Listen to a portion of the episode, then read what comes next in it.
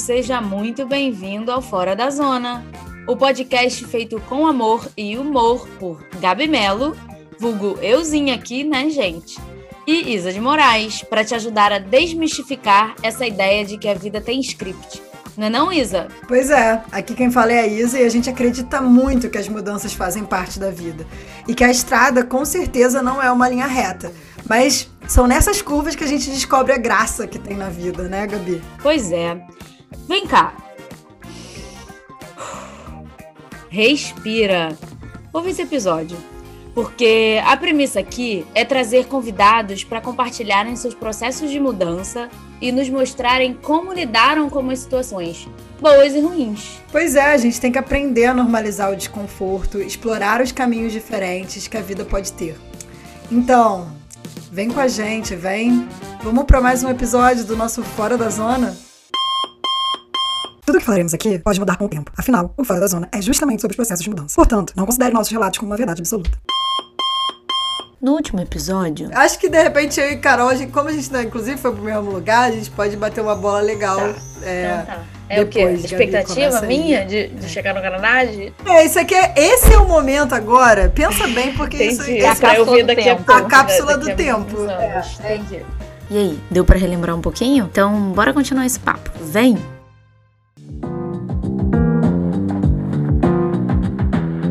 Cara, a primeira expectativa é conseguir no futuro virar imigrante, né? Porque o plano todo começou da gente escolhendo ou Canadá ou Austrália, porque eram dois países que iam possibilitar isso pra gente no futuro. Tipo assim, ah, se eu quiser continuar, não preciso voltar porque acabou o visto. Não. Então, a gente escolheu lá por isso, porque é um, um existe um caminho para no futuro a gente conseguir virar um residente permanente. Então, acho que a primeira expectativa é virar um residente permanente daqui a alguns anos lá, né? fazendo as coisas conforme tem que ser feitas e tal. Beleza. Acho que a segunda expectativa é eu me encontrasse de verdade, gente. Na minha carreira, que eu não aguento mais essa vida de começar a coisa conseguindo gostar mais. É, mas assim, é, eu acho que de fazer essa transição para alguma coisa que eu, a, que eu ache legal, assim. Então, acho que eu tenho essa expectativa da, da carreira, de da não sei se carreira, né, da profissão, de encontrar alguma coisa que me dê prazer, mas que também seja o trabalho, que acho que eu não encontrei muito até agora, porque eu estou fazendo também uma transição é, de carreira no meio dessa transição de país, né? Eu estou mudando de área, eu, eu sou tenho formação de química aqui, também fiz engenharia de produção na pós-graduação, e eu estou indo para a área da TI, então é uma outra parada, né? Então realmente é uma transição de carreira grande, então Acho que uma segunda expectativa é me encontrar aí nessa profissão, ou não nessa profissão, mas me encontrar em algum lugar, enfim. Isso é uma expectativa. Deixa eu ver qual outra expectativa. Ah, eu acho que eu tenho a expectativa de melhorar o idioma, assim, porque eu falo inglês, mas o meu inglês é um inglês que, sei lá, para me comunicar. Assim, não é uma parada fluida, assim, ah, eu, acho que a minha referência é, se eu tiver que dar uma palestra, se eu tiver que fazer uma apresentação, eu vou me sentir bem fazendo uma apresentação em inglês? Hoje não. Então, eu acho que talvez possa ser uma expectativa essa, fazer uma apresentação em inglês de boaça. é, e, cara, eu acho que é, conhecer outra cultura. Eu acho que tem uma coisa que me chama muita atenção no Canadá, é o, é o PIB ser movido à educação, né? Tipo, uma grande parte do PIB do Canadá vem da educação, do setor da educação.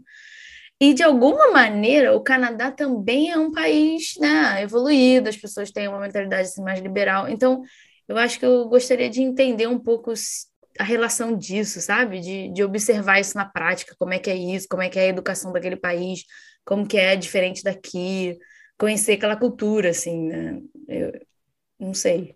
Eu tenho essa. Eu posso estar criando uma expectativa, talvez, de que a educação. Não, mas é para criar. Ah, é para criar, é. Pois é. É para criar mesmo. Depois ela vai se a Belly quer mesmo um monte de expectativa só para poder te zoar depois, tá vendo? Olha que ilusão que você tinha. Pois é. Ela quer... É isso, eu acho que é entender essa, essa importância do setor da educação para aquela cultura, se isso tem a ver com o posicionamento do país, ali, de, de ser um país de primeiro mundo ou não. Tudo bem que faz fronteira com os Estados Unidos, isso também ajuda bastante.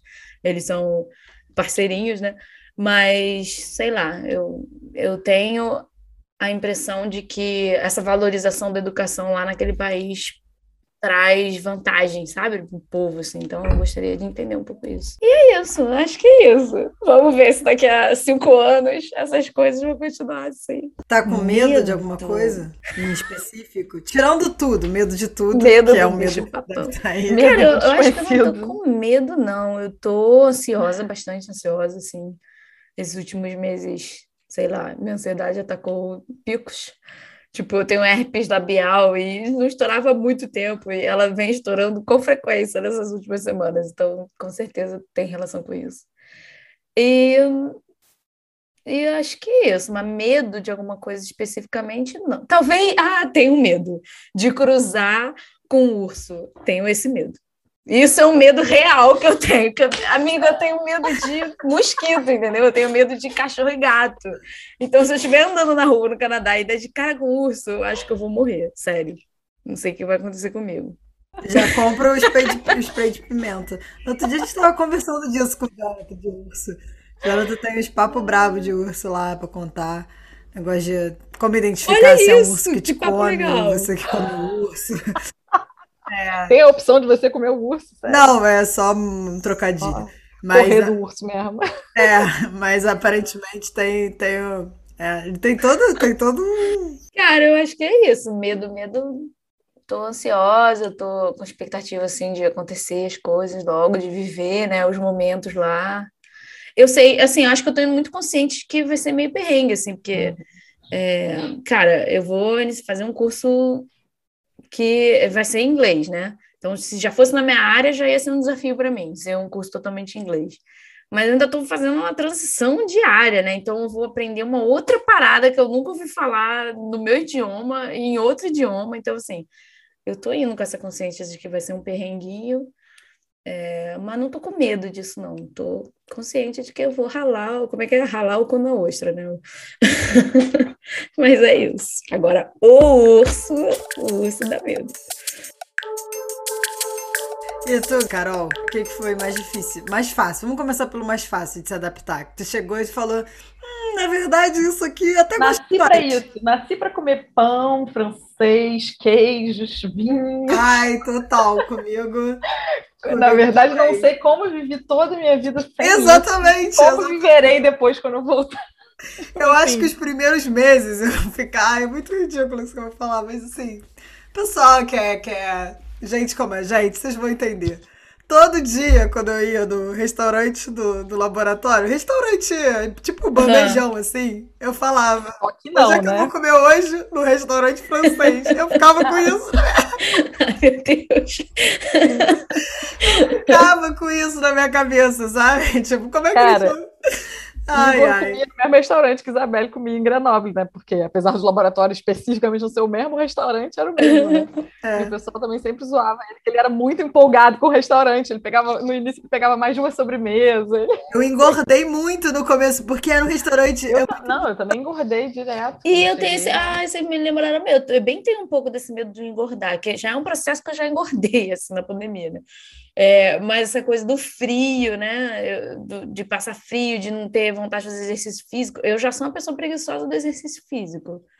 Eu, esse medinho me bate, é verdade. Cara, mas é meio inevitável, assim, tipo, você tem que. É um processo de adaptação, realmente, é uma mudança de rotina total, de tanto de hábitos de movimentação, de o que, que você faz em termos de exercício, como de alimentação total. Então, tipo, se você tem alguma tendência a engordar, mesmo quem não tem, eu vi tanta história, a gente faz intercâmbio e engorda para todos os lugares do mundo, pessoas de todos os biotipos, eu acho que é isso, é meio tipo, cara, é um monte de novidade, você quer experimentar as coisas, você não, tá, não tem mais a rotina. O Jonathan é. emagreceu quando foi para a França, porque a comida nos Estados ah, Unidos. Ah, bom, ele veio dos Estados Unidos, né? Pois é. Tô pensando em brasileiros saindo, né? Não. É, é. é. Eu tinha uma menina brasileira no meu laboratório que emagreceu também, mas é porque ela não gostava da comida, o que, né? Não gostava da comida francesa. Caraca. É, acontece, tá vendo? Que é fácil para um. Para mim, além da comida, o que foi fácil foram as coisas acontecerem, tipo, organizadamente, entendeu?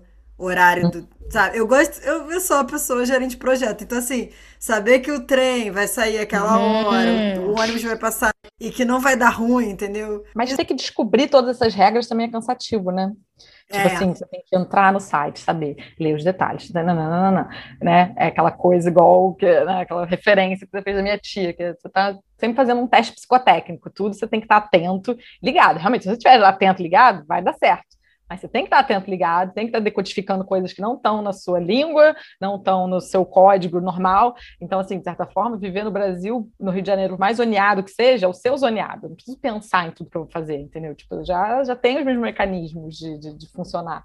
Né? Quando você sai, você tem que recriar aquilo. Depois de um tempo, claro que né, vai acabar entrando no automático, mas no início é tudo é. É cansativo isso, né? Muito. Cansativo tá falando sempre outra língua, tem hora que você fala assim, caraca, chega, não quero falar outra uhum. língua. Quando eu ia em reunião, então, que o pessoal misturava inglês e francês, aí eu tinha que ficar trocando entre inglês e francês. Eu falava, meu Deus. Tô pirando. Eu vou ter um pitaque, exatamente. Eu acho, eu acho que esse lance do horário é ótimo, eu gosto disso, porém, tem todo esse desafio de, de, de decodificar. E eu lembro quando eu fui para Portugal, o primeiro verão que eu tive aqui, eu fui para Portugal e, cara, eu sinto, como ainda estava muito recente, assim, a língua ainda não era uma coisa. Então, aqui normalmente ou eu falo inglês ou eu falo em francês. Mas nesse começo foi muito inglês, né? E, mesmo, e cara, meu inglês era, tipo, João Santana um pouquinho melhor porque eu tinha passado esse tempo na Inglaterra, mas assim, eu sempre falo fluente, qualquer língua que eu falar, eu vou falar fluente, fluentemente, cheio de Fluente erro, né? em gestos e coisas. Fluente em gestos e rápido, que eu gosto de falar rápido, tem essa coisa de que, né, eu só me expresso eu falar rápido. Aí corta, sou eu falando super rápido a mesma coisa várias vezes em outras línguas. Mas enfim, quando eu fui para Portugal, eu fiquei impressionada como eu não precisava mais, tipo assim, processar tanto, entendeu? Porque eu olhava no negócio, eu bati o olho, eu já sabia o que que era, entendeu? Eu não precisava, tipo assim, ah, isso quer dizer tal. Uma sensação engraçada, a gente visitou Portugal, a gente passou o Natal em Portugal quando, dentro desse um ano que eu passei, eu também me senti tão em casa, assim, eu falei, nossa, era mais quente, era mais fácil, era mais... É, é agora eu descobri, depois do rolê do DNA, eu, eu até fazia piada, né, que eu falei pro Jonathan quando a gente estava em Portugal, com os 18 anos, 19, eu descobri que eu era preta, porque, enfim, podemos discutir isso, porque eu não, eu não me identificava, não me via como preta. Mas naquela viagem para Portugal, eu descobri que eu era branca também, porque eu me senti tão. A, a, comida era a comida que minha avó fazia, sabe? Tipo, que Sim, eu tenho uma parte. meio portuguesa também, né? Eu me sentia a minha parte portuguesa, que né, depois foi revelado que é tudo verdade. Eu sou preta e portuguesa. é. E, e, foi muito louco, assim, porque até o lance do cardápio também, né? Porque quando você chega, cara, cardápio para mim é uma coisa que é talvez um dos mais difíceis. Qualquer viagem que eu faça, é, o cardápio é sempre um problema. Inclusive, Carol, a gente já viajou uma viagem baseada em comer, basicamente. É, a gente foi junto para Budapeste e foi muito fora da zona, porque assim, Budapeste, meu amigo, húngaro é uma língua que não tem conexão com nada. Não dá pra não dá para tentar um inglês, não dá para tentar um francês, não dá para tentar. É, é russo, é, né? É, Deve ser é, realmente língua. É uma língua. É uma língua que realmente é de é, ela é isolada, assim, tipo, não tem língua irmã, não tem, vem de um braço solitário, sei lá como, enfim, os linguistas explicam, mas ela realmente não tem aparecido E a gente foi tentar fazer as coisas sozinha, né? A gente foi tentar ir no, no lugar local, a gente queria ir no lugar dos locais. A gente pedindo informação pro velhinho, lembra? E o velhinho falou, você fala alemão? Aí eu falei, Sim, eu sabia contar em alemão. Aí eu falei... A única opção que o velhinho deu pra gente, que era razoável, era tentar falar em alemão com ele. Eu Aí eu lembro que eu falei cinco em alemão, aí o cara ainda me corrigiu, tá tipo, não é isso. Errado. Aí, mas ele apontou onde é que a gente tinha que ir. Nossa, aquela viagem foi maravilhosa. Mas enfim, é, para mim é desvendar o cardápio. Porque até com o Google hoje em dia, você pode sempre dar o Google, né? E pesquisar ali o que, que tem. Mas o modo de preparo, entendeu? O tempero, isso aí não tem, não tem. E aí você, cara, você tem que esperar a comida vir e testar, uhum. entendeu? E, e, torcer, porque aqui na França, ah, teve isso. Quando eu vim, Carol fez para mim uma lista de tudo que eu nunca deveria pedir. As roubadas clássicas, tipo. Não, porque os franceses comem rim. Oh. Cara, rim é muito ruim. Cérebro, então. cérebro. Sério? Tem uma. E a mais capciosa é uma que parece uma linguiçinha, só que é uma linguiçinha de miúdos lá dentro, tipo assim, tripas. Ah. Aí, anduiete. Anduiete, né? Nossa, e o povo ama anduiete. Ah. Eu lembro que uma vez. Ah, eu... o boudin no ar, que é um salsichão, mas que é de sangue. É ah, não é, é. Isso não é chouriço, não. Parece. Não, né? É, aqui a gente ah, chama tá. de chouriço, mas é tipo é. isso. Mas chouriço é bom. Eu nunca comi, eu acho. Chouriço de sangue, você gosta aqui? Não, chouriço daqui. O que se chama chouriço aqui? Ah, sim. É porque, é exatamente, bom. a palavra chouriço é usada para outras coisas ao redor é. do mundo. É estranho. Então, ah, tem, eu... enfim, uma série dessas. Por exemplo, é pepperoni. Uma pizza de pepperoni. Na França, na Itália, inclusive, pepperoni é pimentão. Caraca! Então, a pizza é. de pepperoni... Se ferrar, ele só come pizza de pepperoni aqui, é que ele mais gosta. Ele ia pedir felizão uma pizza de pepperoni. É, nos Estados Unidos, no hemisfério, né, no, no Canadá, Estados Unidos, pepperoni é pepperoni, igual da gente. Porque Jonathan. Porque eu acho que é, é deve ser um embutido temperado com pimentão, é, né? Deve ser uma é bem coisa assim, aí ganhou o nome de pepperoni, de Não repente. Porque ele é meio vermelhado, né? Deve rolar uma, é. uma páprica ali. É, então o mais difícil de se adaptar para mim, acho que foi a língua, realmente. Acho que foi de não conseguir se expressar, sabe? É, como eu já tinha o curso de francês antes, no início era difícil, né? Vídeo, o homem me jogando dentro do trem, eu não entendo nenhuma palavra, mas assim, durou, sei lá, poucas semanas eu já tinha tirado, parece que tira um plug do seu ouvido, né? Você tá assim, não tô entendendo nada, não tô entendendo nada, de repente, ai, tô entendendo todo mundo. Aí vai, né? Então, eu me lembro até que quando eu viajava para outros lugares, é que eu tinha um pouco, igual isso, Budapeste com Isabelle, Praga. Eu me lembro de falar, nossa, isso é viajar realmente sem entender porra nenhuma que as pessoas falam, né? Porque até então eu tinha ido para lugares que falavam inglês, eu falava algum inglês, lugares que falavam francês, eu falava algum francês, então eu estava sempre mais ou menos né, me virando. Então, língua para mim acho que não foi, quer dizer, é cansativo nesse sentido, né? Mas não, não foi um, uma dificuldade muito grande. Eu acho isso, essa coisa das regrinhas, eu acho que isso, inclusive, tem a ver com essa coisa de eu não achar que essa maravilha toda toda morar fora, entendeu? Porque é isso, você tá, é, tá sempre desconfortável de certa maneira, você tá sempre.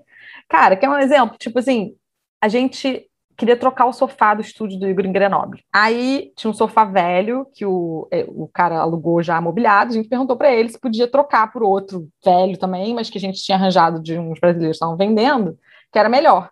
Aí ele falou: tudo bem, a gente então tinha que se livrar do sofá velho. O que, que você faz no Brasil ou em vários lugares do mundo? Bota na rua, né? Tipo, bota na calçada, bota perto do lixo, alguém vai levar, vai brotar formigas do chão, vão levar aquele troço. Não, brotou foi a síndica do prédio para dizer: você tá maluco? Que porra é essa? Tem um sofá aqui largado. Se livra desse sofá.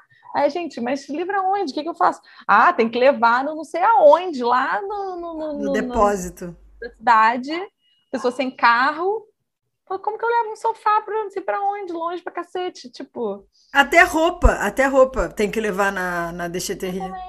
Não, e tem outros exemplos em outros lugares, tipo, igual meu irmão morou... Na verdade, ele resolveu não morar na Suíça por causa disso, ele trabalhou na Suíça, meu irmão mais novo, mas morou na França, porque era na Basileia, perto da fronteira, então, com a França, aí ele morava na França e atravessava para trabalhar. Na Suíça não tem aquele negócio de saco de lixo identificado, justamente, seu saco de lixo é identificado para eles saberem. Se você fizer merda com seu lixo, botar seu lixo não sei aonde, isso aqui é seu lixo, tá rastreado. O quê? Tem tipo o teu tipo nome? Um tag, sei lá. Meu um Deus, assim. não tem onde mais gastar dinheiro. Não, mas, né? mas é, isso entra nessa lixo. coisa, a gente aprecia, de certa forma, a organização de países né, é, mais desenvolvidos do que o Brasil, mas no fundo isso vira um controle maior também sobre tudo que você faz, né? É, e isso às vezes me irrita um pouco, sabe? Tipo assim, cara, sei lá, entendeu? Tipo assim, né? Vira um pouco uma, uma, uma vigilância, uma, uma. É. Por exemplo, esse lance do lixo aqui em Grenoble, a gente faz o tri, né? Separa, descartável e tudo mais. E você joga lá no. Tem uma lixeira no prédio. Já em Nancy, você tem um saco de lixo especial para o descartável, que é transparente e tal, não sei o quê. E aí nesse saco. Só que a regra muda até do que, que você pode jogar, o que, que você... Então, assim, rola, tem, tem todo. É eu isso que eu tô mudei... falando. Tudo vai estar explicado em algum lugar, mas você tem que fazer todo o psicotécnico, toda a regrinha. Todo o psicotécnico. outra coisa, às vezes, e às vezes você faz meio pela metade. Aí é pior, porque você é acha que você tá sabendo, aí você se fode e a culpa é toda sua, porque você que não se informou direito. Tipo assim, você vai pegar um ônibus. Eu, isso, eu já fiz, acho que isso umas duas vezes. Você olha uma tabela linda de horários de ônibus. Olha que lugar organizado de primeiro mundo. Tem os horários do ônibus. Só que você olha do dia da semana errado, tem, ou do mês errado, tem horário Não, de verão. Tem um mês de férias, semana de, inverno, de férias. Exatamente. Ou que muda semana, o horário. Então você olha a tabela, vê que tem um ônibus naquele horário, só que não. Aí você fica esperando, bonitinho, dizendo que lindo, estou num país de primeiro mundo, vou esperar o ônibus que vai chegar às 10 horas e 3 minutos. Aí o ônibus não chega, aí você fica, oh meu Deus, o que aconteceu? Aí você descobre que você olhou a porra da tabela errada, que é uma tabela gigante, uma tabela do tamanho do ponto de ônibus para você Eu lembro, nossa, eu tive uma situação exatamente dessa, indo pra aula de dança. Que eu pegava um ônibus super tarde pra ir pra aula de dança. Era o último ônibus daquela linha pra ir do ponto A ao ponto B, que era um pouco mais distante, né? E aí eu ficava fazendo hora no laboratório só pra pegar esse ônibus e tudo mais. Aí tô eu lá, tipo, eu fazia isso há várias semanas. Então, assim, eu não pensei que isso ia mudar, entendeu? Já era um bagulho que tava na minha rotina corta pra eu andando pra aula de dança, porque era semana de férias e não tinha aquele último e aí ônibus. mudou, exatamente. E era um, era, um, era um caminho meio sinistro, assim. Assim, não ia acontecer nada, não era perigoso no sentido de alguém ia vir me estuprar ou alguém ia vir me roubar. Mas, assim, né, sou criada em Acaria. Só que acontece às vezes, né, que eu teve um menino do laboratório do Igor que foi esfaqueado na rua em Grenoble fez, tá? Meu Deus! Grenoble é Chicago, é Chicago da França. Então, tudo bem, a chance não é altíssima, mas é, acontece. Caraca, okay. Assim, é aquela situação, aquele cenário ali, se fosse na Pavuna, ou em Acaria, Sim. ou na Tijuca, sei lá, qualquer lugar do Rio de Janeiro, eu ia, eu não ia estar aqui contando essa história. Mas eu falei, não, vamos aí. Aí o meu instinto de sobrevivência, eu acho que eu tinha uma conversa já marcada com o Thiago, que eu tenho isso, né? Eu ligo pros meus amigos já, eu planejo a conversa nos trajetos. Aí eu falei, Thiago, tem como adiantar aquela conversa? Porque eu quero estar tá com alguém que se pá. Falando. Se acontecer algum rolê, eu, né? E aí eu fui andando até chegar na outra estação de, de tram pra poder pegar. E como que você lidou com a distância? Amigos, família? Cara, eu tava feliz que eu tava perto, mais perto do Igor, finalmente, né? Tipo, o pior, assim, Igor, justamente, ele foi antes de mim, então a gente ficava né, namorando à distância, por, ficou namorando à distância por meses. Por é, e-mail. É, até o por e-mail, né? Por e-mail, exatamente. Por Skype, que só funcionava num computador gigantesco. Isso é uma outra ironia do destino terrível, né? Eu tinha um Acer grosso, pesado, que eu carregava para todo lado, como se fosse meu smartphone, para poder falar com o Igor, né? Quando eu finalmente consegui dinheiro para comprar um MacBook Air, aí eu nunca mais tive que carregar ele para lugar nenhum, né? Eu carreguei aquele Acer nas costas, aquele chumbo, por trocentos, sei lá, meses, mais de ano. Mas enfim, então era uma merda falar com ele. E aí, quando eu fui para lá, na verdade, eu tava perto dele, tinha celular, ligava para ele o dia inteiro, então achava isso ótimo, ficava longe da família. Mas aí é aquilo, falar com a família é uma coisa mais ocasional, né? Uma coisa que dá para fazer de casa, com celular, com computador, não sei quê. Então ligava para minha mãe, achava relativamente tranquilo. E também era isso, era só um ano, né? Sei lá, não acho que para quem vai para ficar mais tempo, porque a Isabel já está né, vários anos e tudo, você também está com plano de ficar, né, talvez ficar de vez e tal. Eu acho que é um outro esquema, né? Tipo, você. É mais o esquema que eu tenho com meus irmãos, né? Eu tô aqui eles estão lá, definitivamente, né? Um em Portugal, outro na Espanha. Uhum. E aí você fica nessa do manter uma relação por muito tempo à distância, né? É muito difícil, assim. Você tem que ter uma enfim, uma, amiga uma que nem eu. Exatamente, igual a Isabela. Isabela é ótima porque ela mesmo já me liga, ela não é, não é coisa melindrada, com não pode se atender, não atendo, dá uma horinha que ela consegue me ligar, ela liga, e assim vai. É, com meus irmãos, às vezes eu tenho mais dificuldade, a gente passa por fases que a gente se fala muito pouco, eu fico com pena, mas eu às vezes eu não sei, tipo, é aquela coisa, ah, será que eu tô atrapalhando? Eles têm filho pequeno também, eu fico, pô, não vou ligar a qualquer hora, assim, às vezes tá botando a criança pra dormir, é, tá dando uma comida e, pô, você entra no meio, enfim. Uhum. É... Mas eu acho que hoje em dia é tão mais fácil também. Eu tenho muita sensação de que eu não me angustiaria tanto hoje, justamente porque eu passei por essa fase com o Igor, com a tecnologia muito pior. Não tinha WhatsApp, entendeu? Não tinha internet fácil no celular.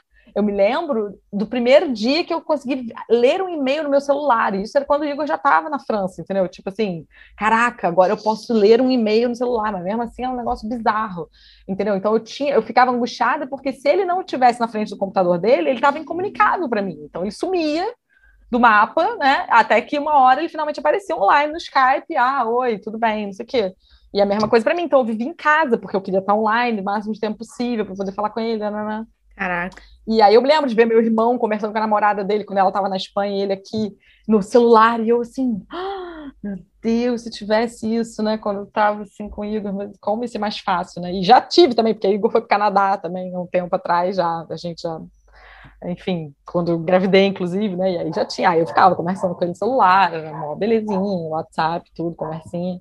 Então, acho que é mais isso, tipo, é mais como que você concilia, né? Tipo, aí visita, é, essa coisa com meus irmãos, eu fico sempre pensando também, tipo, eles não têm tanta facilidade de vir, quer dizer, um tem mais, outro tem menos, tem questão de grana, né, conseguir férias para isso, que aí você dedica também todas as suas férias para aquilo, aí é mó trampa, mó grana, eu fico sempre nessa, nesse dilema, quer dizer, uma, uma sessão, é, acaba te colocando numa, numa escolha difícil, né, eu sei que eu tive muito, muita dificuldade de aceitar também essa escolha dos meus irmãos de simplesmente ir, né, porque eu ficava assim, cara, é maior peso para quem fica também manter essa relação, né? Tipo, isso, eles foram, mas eu quero manter uma relação com eles. Então eu tenho que ir visitar, eu tenho que, enfim, quando eles vêm visitar, estar aqui, fazer coisas e tudo. Então, é, o fato eu... de ser escasso assim dificulta, né? É, mas... eu tenho essa sensação da, dessa coisa das férias, né? Agora com a pandemia, né, tá um pouco pior. Na, na verdade, a pandemia tem dois anos que eu não vejo minha mãe. E antes, eu sempre. Minha mãe vinha a cada seis meses que eu tava aqui. Sério? Então eu nunca. É, nunca fiquei mais de seis meses. Inclusive, minha mãe adora quando, ela, quando eu não vou pra ela vir. É, pois é. Eu fiquei dois anos sem ir no Brasil. Quando eu fui, foi um grande tour, né? Eu me senti uma celebridade, né? Eu tinha agenda, né? Com quem que eu vou. Tinha dia que tinha café da manhã com um almoço com outro, cafezinho da tarde. Era assim, a agenda. Lembro que um dia eu fui ajudar um amigo a fazer a janta. Saí, busquei o Gabi na creche, porque eu ainda queria viver isso, essa experiência de fazer rolês com o Gabi. Aí deixei o Gabi, fiquei com o Gabi, a Carol chegou, entreguei o Gabi, eu voltei pra janta que eu já tinha ajudado. Fez um mise en place, saiu e voltou. Então, assim, você fica nesse. E fica a culpa também, né? Porque, assim, eu tenho esse pacotinho de dinheiro aqui para férias, esse pacotinho de tempo para férias vou pro Brasil ou vou, como eu fui pra Malásia, né? Pra China. Pois é, pra um lugar que eu não conheço. Exatamente. E aí você fica nessa. E tem muita opção de lugar. O tempo todo tem alguém te convidando, tem alguém sempre. Ah, vem aqui. Eu fiz muitos amigos aqui, é, tem isso também, né? Eu fiz muitos amigos, muitos, muitos amigos que não são brasileiros, inclusive a grande maioria. Então você sempre tem que. Ah, aquela amiga, minha amiga italiana, a Érica. Ah, vem passar o Natal aqui. Ah, tem uma avó? Gente, tem uma avó, eu já tô lá, entendeu? Vocês sabem, vocês duas conhecem que eu sou intrusa. Não é uma avó, uma nona. Uma nona, uma nona Rossina. Já falei o quê? Um, um italiano ali de Terra Nostra. Então, assim, vocês me conhecem. Eu sou uma pessoa que a minha família é muito pequena. Meu núcleo familiar é minha mãe, praticamente. Eu não tenho nem primos, né? Então, tenho meu irmão, obviamente, tal. Mas eu não tenho uma grande família, né? Minha família meu núcleo familiar é, é.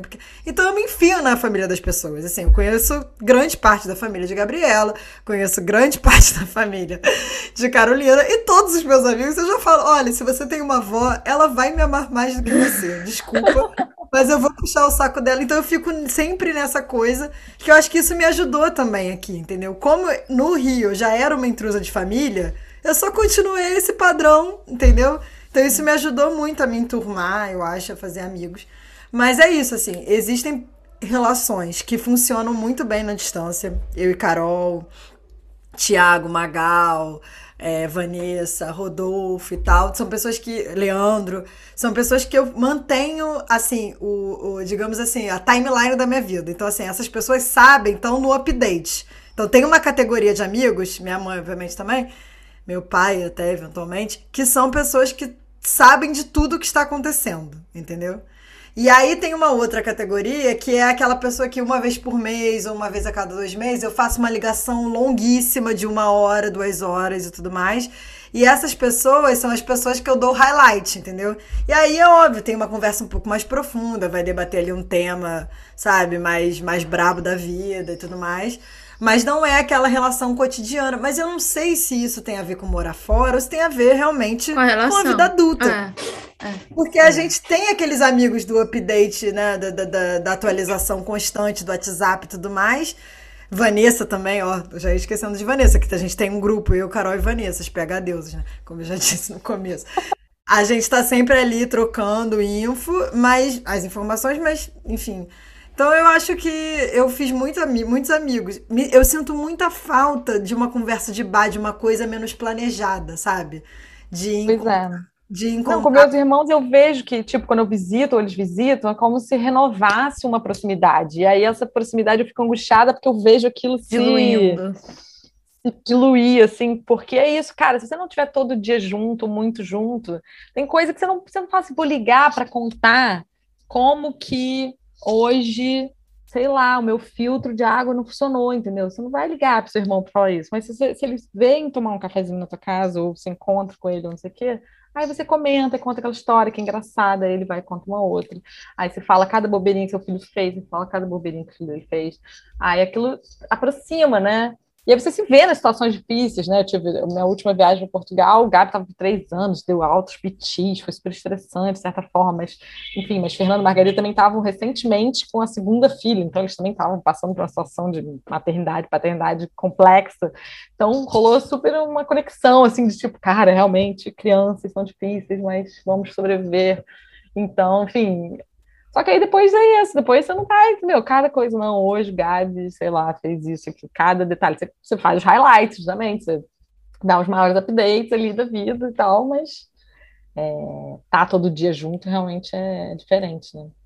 Quer dizer, não todo mas, dia, né? Mas tá invariavelmente, próximo. todo mundo que eu faço essa ligação mensal, ou as pessoas que eu, inclusive, só encontrei no Brasil, é, eu tenho muita sorte, né? É, que as minhas relações são muito profundas, então parece que não passou nem um minuto, assim, é impressionante. Volta Sim, tudo. o legal é isso, é que renova, né? Você não perde. Isso que é, é não assim, perde, não de certa forma. Então, Se você tem uma ligação, ela vai ficar. Tô, anot... Tô anotando aqui, hein, gente.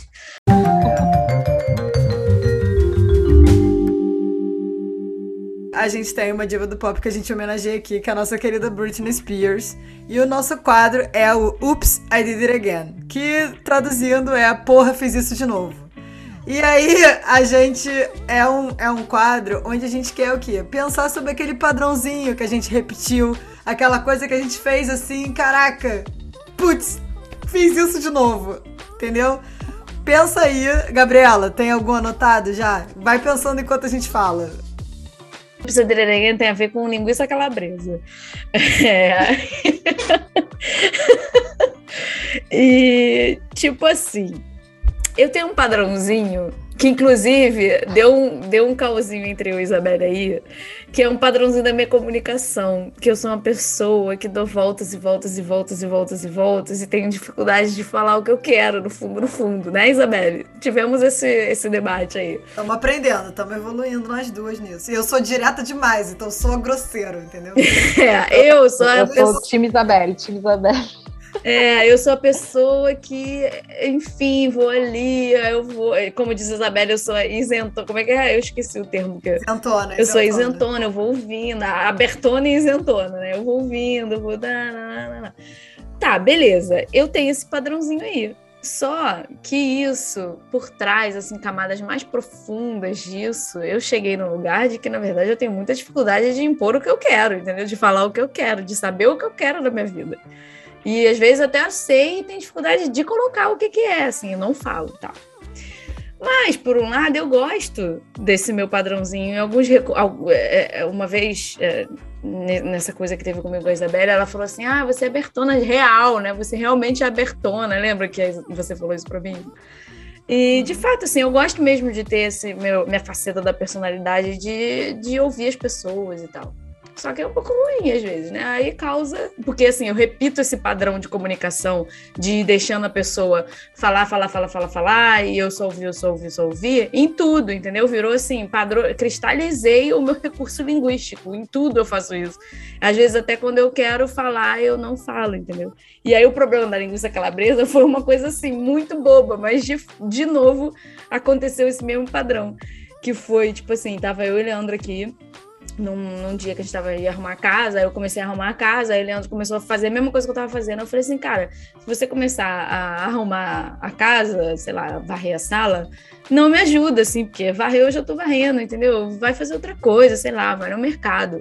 Aí ele, ah, tá bom, então eu vou no mercado, tem que fazer a lista. Eu falei, tá, beleza, vamos fazer a lista aí, vai falando aí. Aí ele pegou o celular, começou a falar. Ele, ah, sei lá, cinco cebolas, tá bom. Aí ele, ah, três tomates. Eu falei assim, ah, beleza. Ah, aí falou outras coisas lá e teve uma hora que ele falou assim, linguiça calabresa. Aí eu falei, linguiça calabresa? Aí ele, é, linguiça calabresa. Eu falei, mas por que linguiça calabresa? Aí ele, não sei. Eu falei assim, como não sabe se você falou linguiça calabresa? Aí, aí ele falou assim, ah, não sei. Enfim, tivemos uma briga por causa disso. Isso aí desencadeou uma briga enorme e tal. No fim das contas, a questão toda, depois que eu parei para raciocinar o problema do porquê que causou uma briga por causa de uma linguiça calabresa, gente, tal, levei para terapia isso. Aí a questão toda era que, cara, eu já tinha dentro de mim uma vontade de comprar alguma coisa no mercado pra gente fazer à noite comer uma coisa diferente, sei lá. Ou pedir uma pizza. Só que não contou pra ninguém. Só que eu não contei pra ninguém. Eu também não contei nem pra mim mesmo, entendeu? Eu não parei pra depurar essa ideia dentro de mim. Aí quando ele falou linguiça calabresa, eu associei com essa coisa de, ah, ele deve estar tá pedindo a linguiça calabresa pra fazer uma parada à noite. Aí, em vez de eu falar assim, a linguiça calabresa é pra fazer um cachorro quente ou alguma coisa assim, não, eu fui papuquinha com calabresa.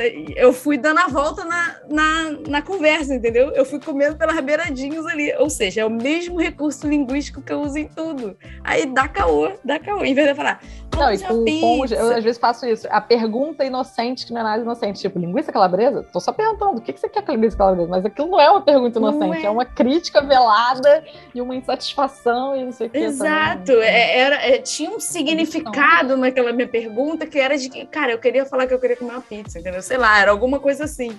Mas não, eu perguntei por que, que ele botou linguiça calabresa na porra da lista, entendeu? É, é isso. Meu episódio de quem foi esse. Cara, o meu Again tem a lista agora maravilhosa de Again. Então eu vou usar um que, que, que vai legal com tema, entendeu? Temático. Meu Again que eu anotei aqui é ficar olhando gente se despedindo em estações de trem, de ônibus e aeroporto. Pô, tu conhece o Chegadas e Partidas? Não, minha mãe falou desse programa. É, você é. vai amar, então. Não, não quero nem ver, porque eu choro já, vendo a pessoa que eu não conheço, daí eu crio uma história Aí eu falo, hum, isso aí é uma mãe com filho.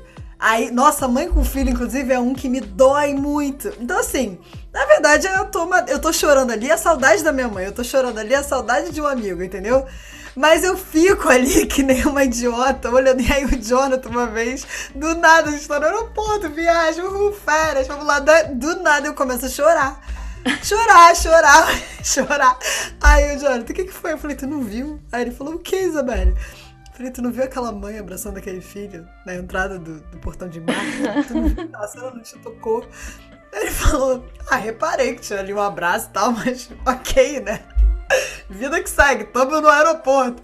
E eu lembro, e aí no outro dia, nesse dia que eu escrevi, eu tava na, na estação de trem em Grenoble, que é de trem e ônibus, né? E aí eu vi um casal se despedindo. E aí agora isso me toca também, né? Porque eu e Jonathan estamos numa relação meio que à distância e tal. E aí eu, eu, eu dei uma choradinha de novo, assim. Então, é, é, eu não sei se é um padrão bom ou ruim, por enquanto é um padrão. É um padrão, é.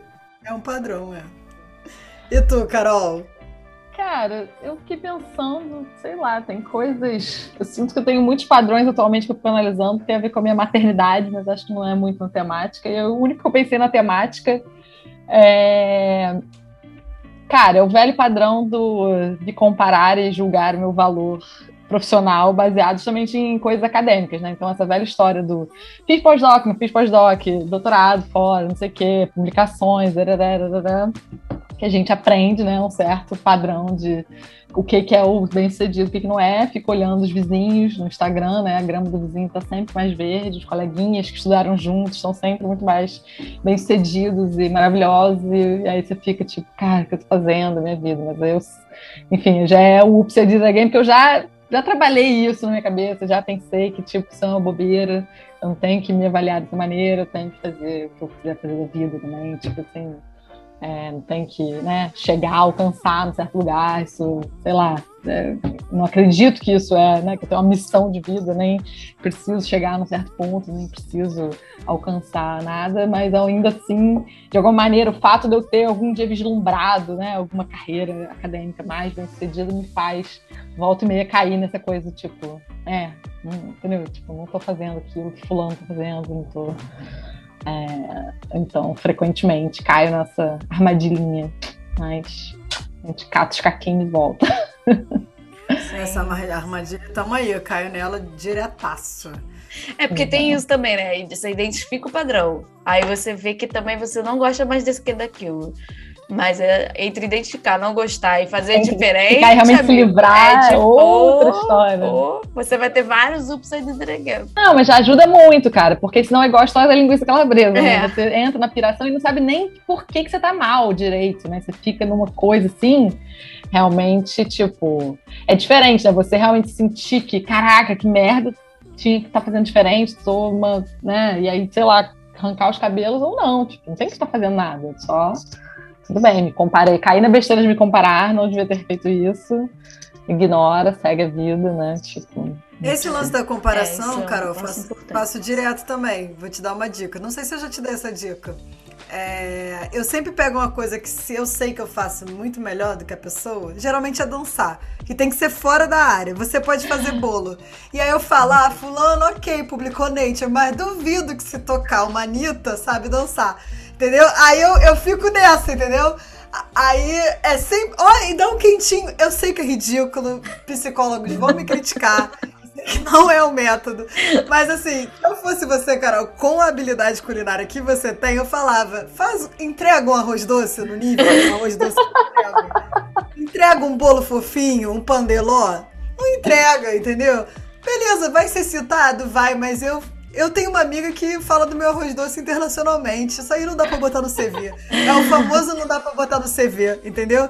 Eu sempre penso nisso. E eu sempre adapto, entendeu? Aí, se, por exemplo, se no caso for uma pessoa que dança muito bem, eu, e também publica pra caralho, assim, tem, aí eu falo, tem uma bebê chinesa nomeada em minha homenagem? Não tem. Uma homenagem? Não...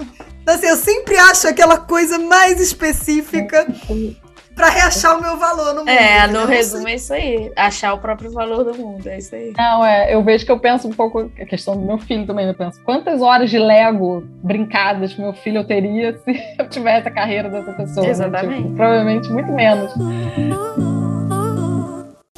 Que sair agora e se você pensa em voltar, Gabi? Pensar em voltar.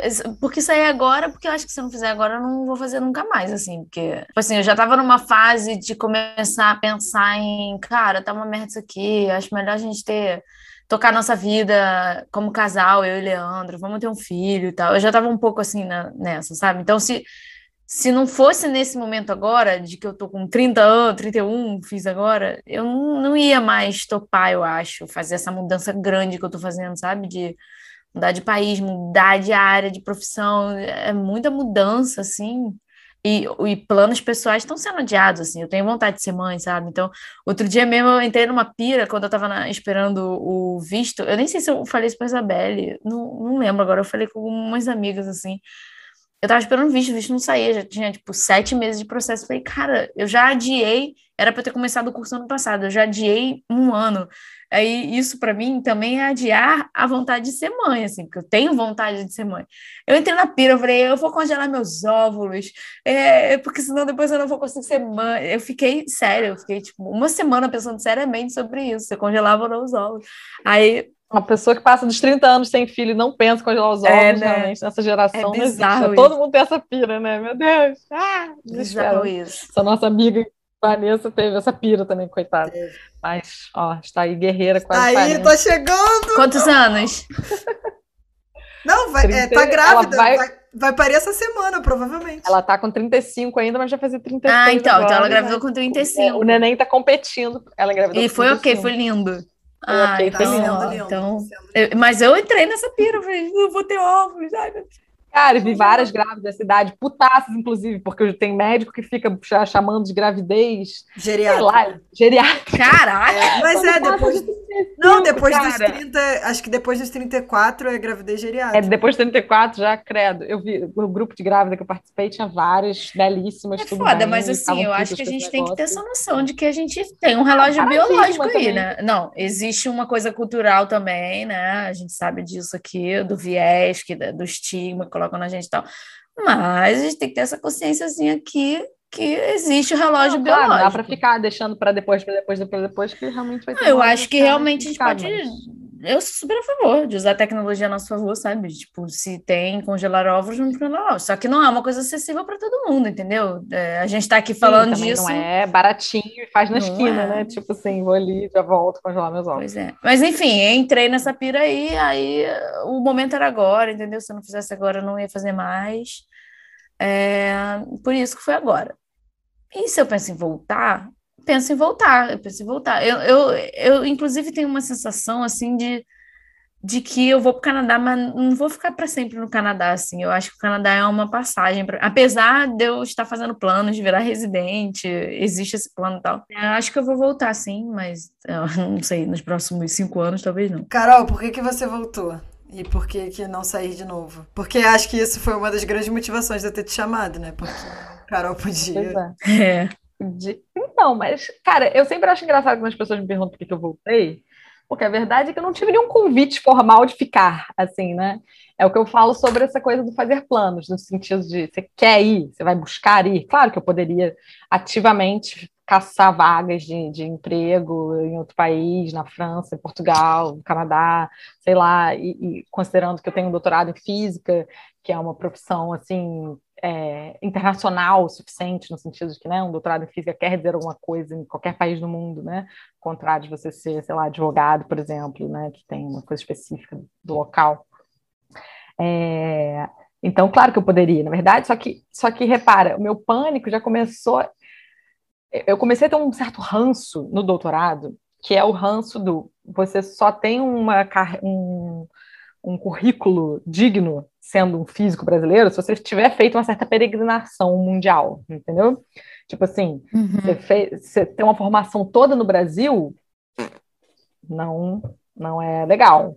Então, você tem. Qual foi a sua experiência fora, né? Foi só um sanduichinho? Só? Tipo, eu fiz um sanduíche, mas e aí? Então, meu orientador, ele já estava me encaminhando para uma, tipo, já pensou onde que você vai querer fazer um pós-doc e, e, que a resposta não seja no Rio de Janeiro, entendeu? E eu tava assim, tipo, cara, só que eu não, eu, eu tava de saco, eu não sei explicar, eu tava de saco cheio dessa logística, essa coisa também, inclusive de ser um casal que tem cada um a sua carreira e que um não tá indo em função do outro, né? Isabelle, pleníssima, Isabelle, inclusive, se eu tivesse conhecido Isabelle antes, se ao contrário, Isabelle fosse a mais velha, me dando conselhos de vida, de repente eu até tinha encarado melhor isso, porque ela leva isso com o Jonathan de maneira, entendeu, bela. Eu tinha é. muito problema em conversar com, sobre isso com o Igor, porque Igor, apesar dele ter tido alguns planos assim específicos, ele também não era muito claro sobre o que, ele queria, então nenhum dos dois sabia muito bem o que queria, então ficava difícil planejar, ficava difícil conversar, ficava essa sensação, eu acho que ele também tinha muito medo de que eu comprometesse alguma coisa em prol dele e depois cobrasse, o que faz todo sentido, né? Do tipo assim, é um clássico, uhum. né? Tipo, ai, fui atrás de você e agora, não sei lá o quê, não, não, não. Então, então ele ele também fugia desse tipo de conversa, de, de amarrar os nossos, os nossos destinos acadêmicos é, por conta disso. E então isso tudo me estressava muito, sabe? Então eu falava, gente, e aí ele também não tinha vontade de ficar. Também não tinha se deslumbrado, assim, no sentido. Acho que essa, aquela sensação que eu estava falando sobre o controle, sobre os detalhes, sobre tudo ser muito, muito específico, acho que ele se irritava ainda mais que eu, na verdade. Eu fui até pegando um pouco isso dele acho que no início eu nem reparava muito, eu achava assim, ah, mas, mas eu fui vendo que realmente é uma coisa que você, né, sem perceber, você vai sendo, né, muito, muito... É, Moldado. Tem que pensar muito em tudo que você faz e tudo mais, é, não dá para ser muito espontâneo às vezes, né? E aí, e aí eu comecei, aí eu comecei a ficar com um ranço contrário, do tipo, cara, estão me obrigando, parece que eu tenho uma obrigação de sair, entendeu? E aí, pronto, quer me obrigar a fazer um negócio, é o jeito certo de me fazer não querer fazer um negócio. tipo, cara, então eu quero ficar no Rio e pronto, acabou. Mas ao mesmo tempo eu estava em crise também do que, que eu queria fazer de pós-doc, não estava animada com a pesquisa que eu estava fazendo. Aí até tive um, uma, uma oportunidade de pós-doc no fundão, mas aí lá para as tantas, tipo, tinha alinhavado já que eu ia fazer, mas eu falei, quer saber? Aí também não fiz, entendeu? Aí, aí, a, verdade, aí a verdade é essa, que não tinha essa oportunidade. A não ser que eu quisesse aplicar para um pós-doc fora, não tinha ninguém me chamando para ir para fora, não tinha uma vaga, uma casa, um lugar me esperando, entendeu? Eu tinha que uhum. realmente querer procurar. Então, de repente, eu não, não quis, sabe? Não, não, tive essa vontade. Depois até apareceu um convite meio do nada. Um, um professor, é, colega nosso, assim, amigo nosso né, da UF, é, que está em Portugal, do nada ele me indicou, tinha um cara procurando alguém para uma vaga lá, e que tinha um pouco a minha cara, ele falou: tá aqui. Eu me lembro que chegou no dia do meu aniversário meu. Eu falei, nossa, presente de aniversário, uma vaguinha com a minha Caraca. cara em Portugal. E nisso meu irmão já morando em Portugal e tudo. Isso recentemente, Gabi. Recentemente, é, eu lembro, eu já estava aqui. Isso, exatamente. Já planejei a volta várias viagens para visitar a Carol morando em Portugal. Pois é. E aí, de repente, foi uma vez que me deu uma coisa assim, tá aí. Primeiro, mas então, é engraçado que eu, eu fiquei pensando nisso, né, quando vocês mandaram a provocação da ideia toda. Eu fiquei pensando nisso. Eu, eu acho que o fato de eu me sentir convidada faz muita diferença, entendeu? Essa coisa do seu uhum. imigrante é, enxotado, eu não sei, eu não me sinto bem nesse papel, entendeu? Tipo assim. É... E eu vi muitas pessoas em situações assim, sabe, difíceis de conseguir coisa, de conseguir visto, de conseguir. Né? Na, em Grenoble mesmo era cheio de italiano, desesperado de conseguir emprego na França, nem os italianos conseguiam, porque eles só davam emprego para os franceses, entendeu? Em algumas situações rola uma, uma certa seleção, assim, uma coisa tipo, ah, quem é do lugar vai dar uma preferência. Então, eu ficava assim, gente, eu quero estar nessa situação, entendeu? Tipo, de, de ser preterida, de ter que, sabe? É... Se eu puder não estar nessa situação, e a verdade é que a gente tem que ser muito crítico aqui, né? Ser um professor federal no Brasil é viver uma vida confortável, né? Eu não posso dizer também uhum. que eu tô. Uhum. Porque assim, tem muita essa coisa, ah, o Brasil tá uma merda. Vamos largar o Brasil. Tá uma merda para quem? Claro, poderia estar melhor uhum. para mim. Óbvio que eu preferia né, não ter um genocida presidente.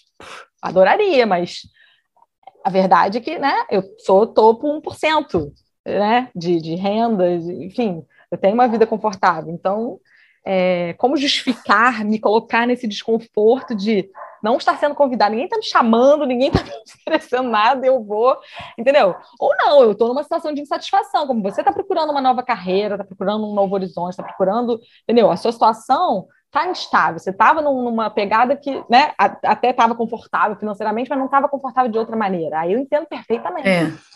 É, mas, enfim, acho que é isso, é um processo que você tem que se perguntar, ainda atrás de quê, né? Você tá, essa coisa só do sair por sair, né? Tem, tem muitas histórias muito diferentes. Eu vejo que é isso, o, imigrante, às vezes ilegal, mesmo, é uma pessoa muitas vezes está muito desesperado, não tem cenário nenhum razoável. Então, claro que viver uma vida de, de imigrante legal, para ele, né? Para mim, parece a coisa mais louca do mundo, para ele é a sobrevivência dele. Então, óbvio que ele vai fazer aquilo, né? É, então, acho que acho que foi um pouco isso. Eu, eu não, nunca senti que, de certa maneira, aquilo era, era favorável. E aí acabou que eu fui tendo as experiências, tipo assim, tem, claro, aquele lado da curiosidade, do né, ver como é morar fora, conhecer outras culturas. Então, eu já, eu já fui tendo esse gosto, né? Então, assim, acho que a, a curiosidade inicial, que eu tinha muito, já, já foi sanada, né? Claro que eu ainda tenho muita vontade de viajar para outros lugares, conhecer lugares que eu nunca fui e tudo. E até, se possível, passar temporadas, né? E, justamente, essa ida em Portugal, para Portugal só não funcionou porque Justamente porque foi se tornando muito difícil, porque o meu departamento, eu pedi para o meu departamento me dar uma coisa tipo uma licença não remunerada, é, onde eu ficasse com um contrato do Cefet suspenso, né, sem salário. Só que isso fica por um tempo, pode ficar por um tempo mais longo, sem me obrigar a retornar, justamente porque eu estou indo sem salário nem nada. Aí o meu departamento não quis aprovar isso. Eles queriam que eu fosse num esquema de pós-doc, porque isso me obriga a ir e voltar num certo tempo, bararé, biriri, barará. Aí começou a complicar a vida, aí eu, pô, entendeu? Aí eu falei, cara, aí já não sei, entendeu? Se vai dar, se não vai dar, enfim, eventualmente eu vi que a coisa estava mais complexa do que, do que, do que simplesmente alguém me convidou e eu vou, né?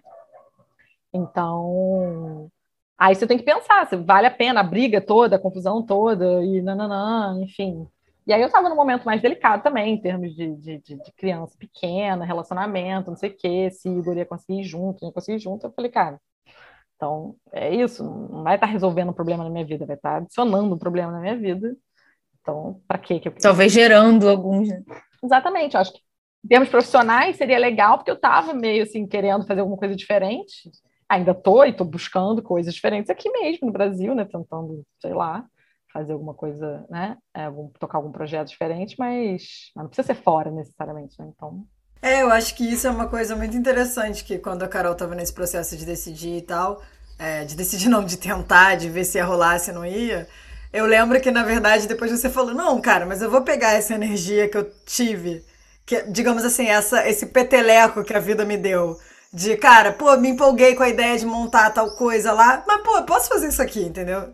Posso começar? Posso fazer um. Esse, hum. usar é, esse. Não podia fazer exatamente a mesma coisa, que era um projeto, enfim, de um carro, desses carros automáticos, que dirige automaticamente. Era tipo um projeto. Carro autônomo. É. Carro autônomo, exatamente. Era a parte ótica do carro. Só explicando, né, para. Para audiência. É, para audiência, mas. É, é, isso, essa energia da mudança, né? Se eu estou sentindo que eu estou querendo fazer alguma coisa diferente, eu posso fazer alguma coisa diferente, mas não isso especificamente. Né? É, eu acho que isso para mim é um aprendizado muito bom, porque eu vejo muita gente às vezes querendo sair do Brasil e tal, por causa da situação, né, que estamos no Brasil, inclusive. Até linkei na pauta da. Na, na, na pauta uma matéria que saiu na Folha de São Paulo recentemente a esse episódio sobre 50% dos jovens brasileiros querem sair do Brasil, o que é chocante, assim, né? É, uhum. Só que é um pouco isso, assim, uma, é, é cara, talvez os, é, existe uma barreira de energia grande para visto, para se adaptar, para ter a grana. Cara, como que você pega essa energia, às vezes, da mudança e tenta aplicar nas coisas que você pode mudar? Ah, é o estilo de vida europeu que você quer? Que de ir de bicicleta pro trabalho, não sei o que. Pô, será que eu consigo ajustar minha vida aqui um pouquinho para isso? E talvez. Isso. Não, aliás, você deu um exemplo perfeito. Eu comprei uma bicicleta elétrica para ir pro Cefete. As pessoas ficam chocadas. Tipo assim. Você pega uma bicicleta, vai para o Cefete. Quer dizer, agora não vou mais por causa da pandemia, né? Mas fui por um tempo e agora eu uso ela para buscar meu filho por aqui. Mas é isso, as pessoas é, também, enfim, às vezes, né? Tem pequenas mudanças que você pode fazer na, na, na sua vida que, tudo bem, parece um pouco estranho às vezes, mas é, também tem que ir tentando, né? Justamente. Não... Eu acho que é isso. A pessoa parece que se dá uma licença de mudar de vida em certos cenários, né? Tipo assim, como se é como casar também, né? Tem gente que eu sinto que casa para mudar de vida, né? Tipo assim, você sair da casa dos pais, mas como é que sai da casa dos pais sem casar, né? Antigamente era assim, era a mulher que queria sair de casa, arrumava alguém para casar, depois separava, mas entendeu? Casou, saiu da casa dos pais, pronto, agora tá livre. tipo, então hoje eu acho que é isso. É interessante esse esse esse cenário, essa não sei como é, me fugiu a palavra assim, mas esse lugar aí que a gente está começando a falar e a Isabelle trouxe essa questão da, da reportagem, né, de 50% dos jovens estarem querendo sair do Brasil. É, existe uma coisa também, eu acho que nesse caso aí da reportagem, eu acho que reflete muito a nossa falta de, de perspectiva no país mesmo, assim, né? Tipo, cara, sei lá, Carol é uma pessoa que falou aqui, concursada pública, então, é, federal, então você, pô, razoavelmente daqui a, sei lá, um, dois, três anos, você sabe que você tem um emprego, a não ser que as coisas mudem Sim, muito. Claro, né? considerando o governo, muita coisa pode mudar no cenário federal, mas ainda assim. Pode mudar, mas talvez você não perca seu emprego federal assim de uma hora para outra. Mas eu acho que isso, não, isso é uma realidade de 1% isso, do, da exatamente. população brasileira, como você que falou. É privilégio. Não, e, e, fora que mesmo que a, amanhã Bolsonaro enlouqueça e, sei lá, vire ditador e demita todos os professores, todos os fazedores balbúrdia que ele quiser, ainda assim, eu juntei dinheiro nesse tempo também, como falamos, né, sobre...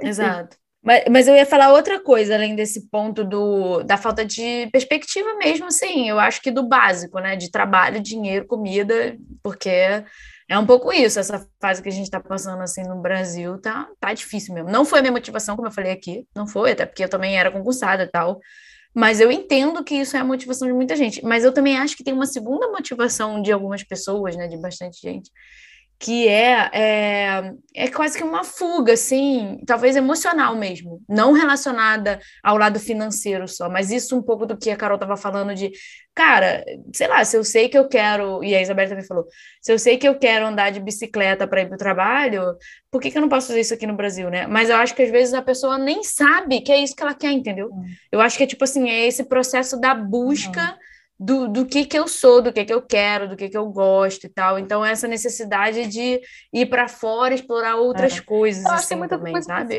Isso também, acho né? que é um... pessoa, eu acho que ela, as pessoas criam uma ilusão com essa coisa da própria segurança pública, né? Realmente, Rio de Janeiro é perigoso.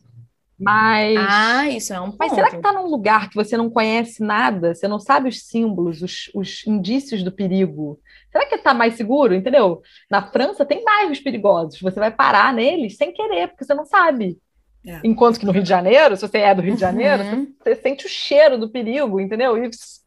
Não, e outra coisa, eu vou te falar. Eu, então... eu tô aqui há quatro anos. Eu continuo com medo de situações. Às vezes eu até reajo, porque assim, isso tá dentro de mim, entendeu? O medo.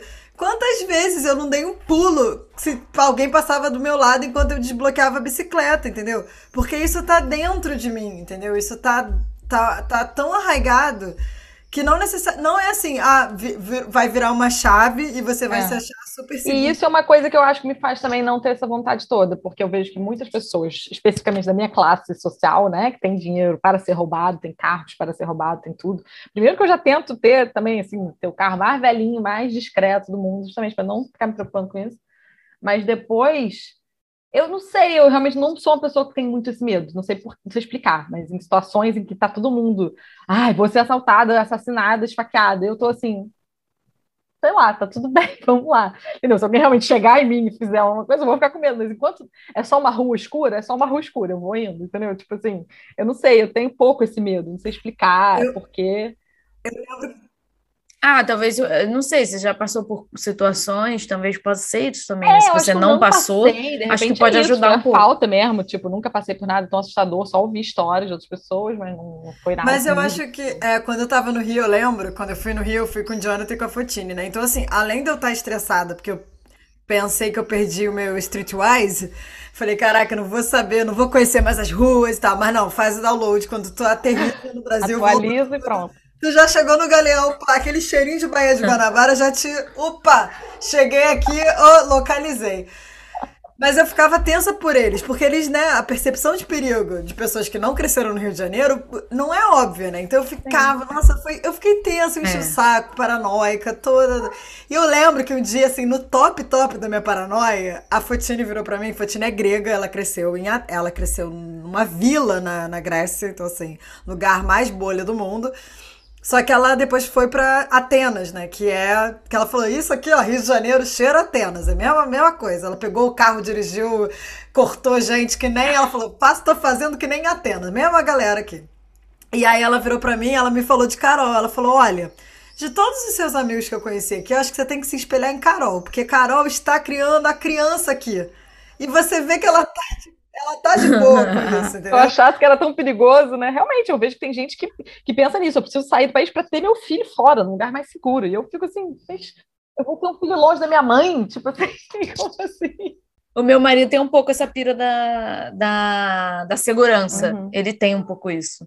Eu não tenho, não. Eu já passei por, por vários perrengues aí, de ser assaltada, de quase ser estuprada, vários, vários. Mas eu cara, eu, eu sei lá, eu fico de.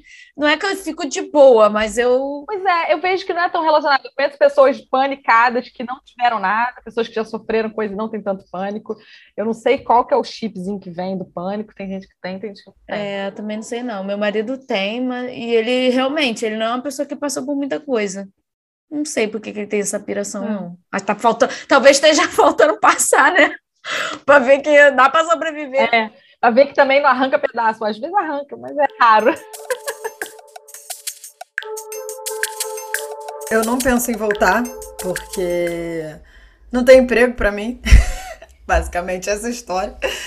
É, é eu, eu, eu, fiz doutorado em física experimental, eu pesquiso coisas que são custam muito caro, e infelizmente o arcabouço experimental brasileiro é, é muito precário. Deixa eu corrigir aqui, né? Tem emprego para você, são poucos, mas com o seu currículo provavelmente você vai conseguir.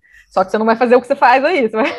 É, então ganhar. eu quero abrir mão. Presente então, laboratório Carol. vazio, Boa, você vai Carol. ter que, enfim, ficar chorando, lembrando de quando você tinha a lojinha do, do laboratório, onde você podia pedir. Vai ter que aqui, ó, Exatamente. Então, assim, isso é uma das razões, né? Mas não é a razão, a razão também é pessoal. Tipo, meu, companheiro, namorado, quase marido, é americano. E assim, eu acho que para ele ia ser difícil arrumar um emprego no Brasil.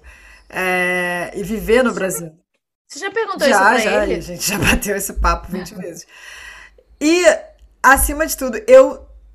Uma coisa no Brasil, para você ser professor universitário na área de física e tudo mais e ter uma pesquisa, eu gosto de fazer pesquisa. Minha motivação não é dar aula, é fazer pesquisa. Então, se eu virasse professor universitário, seria para poder ter um laboratório como motivação principal. Eu acho que você tem que ir para uma grande cidade para poder ter mais chances. E eu não gosto. Eu descobri que eu gosto de morar em cidades de.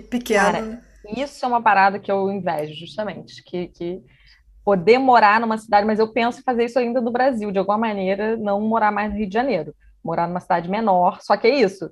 ter um emprego, é impossível manter o meu emprego, vou ter que fazer uma mudança de vida onde eu não tenha mais meu emprego, porque meu emprego só existe em cidades grandes, né? Ser professora federal. É... Mas na Europa existe, justamente, existe Grenoble, e assim como Grenoble, várias não outras. Se, não se é uma cidade de médio porte. Exatamente, piquititinhas, lindinhas, porém com uma universidade ponta, né? Exatamente. Isso, cara, isso realmente é um dos motivos maiores. Enfim, aí, só para completar a resposta, eu não sei ainda onde eu vou morar o próximo episódio, porque meu contrato aqui de pós-doc acaba em 2022, em novembro de 2022 e o do Jonathan mais ou menos nessa época também. E aí o plano é a gente ainda tá um pouco com esperança que essa peregrinação vá dar um resultado. A gente assim, beleza, o que, que eles querem? Que a gente fique se mudando para provar que a gente é super adaptável? Vamos mudar isso para eles, mas depois a gente quer ficar no mesmo lugar junto. Então, assim, existe um, um lá então onde a uhum. gente vive no mesmo lugar, de preferência um lugar de médio porte, com uma infraestrutura boa, porque eu não gosto de morar em cidade grande mais. É... E aí a gente não sabe, né? O Jonathan é americano, então assim, nós dois somos imigrantes aqui, a gente precisa ter um contrato de trabalho, né? E é isso também que você falou, Carol. Eu acho que assim, esse lance de eu ter um contrato e ter um, um passa... meu passaporte, meu visto é de talento, talento científico. Então, assim, isso. Sim. Cara, uhum. o lugar onde eu vou fazer a entrevista pro visto é diferente, sabe? Uhum. Eu, eu tenho um satélite, um satélite, é, acho que eles chamam de satélite da prefeitura na, no campus da universidade. Então, assim, uhum. você passa muito menos perrengue. Existe uma diferença. Existe você vê que existe um interesse do país que você esteja ali e isso te faz realmente se sentir bem de estar ali, né? Se sente convidado.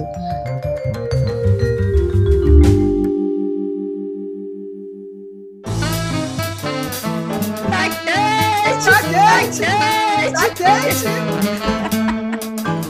Muito nada a ver. Pensei hoje no mercado antes de vir pra cá. Na verdade, eu acordei de manhã com essa música na cabeça, grávida. Inclusive, mandei pra Carol e Vanessa, que é uma música muito maravilhosa de Marina Lima. E essa música apareceu, eu descobri ela recentemente, Marina Lima, ando revisitando Marina Lima e tal que é maravilhosa, diva do pop, inclusive, Marina Lima, pop brasileiro. Mas para relacionar com o tema desse episódio, é, e muito da reflexão, porque Gabi está indo para o Canadá com o Leandro.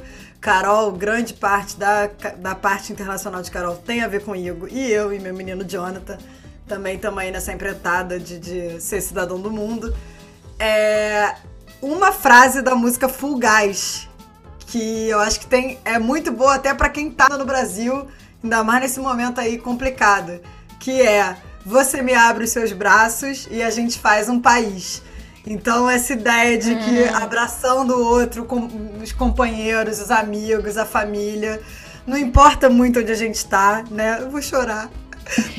causa, é, e mesmo no Zoom, a gente abre os braços, a gente faz podcast, a gente inventa conversas. E a gente faz o nosso país, onde quer que a gente esteja, que, que tá dentro da gente e é construído, né, na vida. É isso.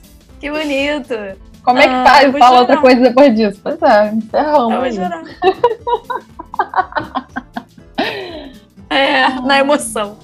Ah, você me fez é, me dar vontade de falar de uma música também, que tava na listinha. Não era isso, não era isso que eu ia falar, mas vou falar da música então. Na verdade, é uma música que eu descobri essas semanas, porque tem uma, um cara que eu sigo, acho que eu já até falei pra Isabela, o Murilo Gun, falei pra ela fazer um curso dele de reaprendizagem criativa, que a Consciência dela não fez. Tava de graça, agora já não deve estar tá mais. É... e ele tem uma lista no Spotify, né, MPP, Músicas para Pensar.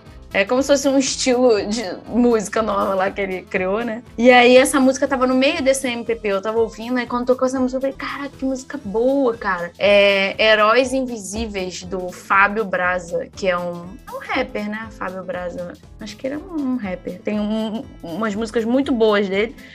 Mas essa chama Heróis Invisíveis, é isso mesmo. E eu acho que lembram também tem a ver um pouco com essa temática aqui que a gente tá falando, assim, de é, sair do lugar onde a gente está, ir para outro lugar e tal, e o que, que é importante, o que, que não é na nossa vida e tal. E eu acho que essa letra remete um pouco a isso, assim, porque conta conta de, do, do, justamente dos heróis invisíveis que existem no nosso dia a dia aqui no nosso país, principalmente no Brasil, assim, do cara que constrói a casa, do cara que é pedreiro, do da mulher que faz a marmita pro marido pro trabalho, sabe? Assim, assim, as coisas do dia a dia aqui que são muito comuns na vida do brasileiro, sabe?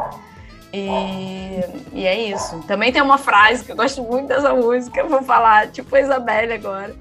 Mas é, é um que não te falte forças para lutar, motivos para sorrir, fé para acreditar e amor para dividir. Eu acho que é a frase que mais me impacta assim da música e é isso. Cara, minhas indicações estão na merda agora. Vou dar uma indicação muito profunda, já que Isabelle é, falou, a Isabelle, uma das sugestões era que eu falasse justamente como eu gosto de cozinhar e faço coisas bem. É, façam seu próprio iogurte em casa, que é a minha melhor indicação, é bem profunda no sentido que isso cuida da sua saúde intestinal, inclusive.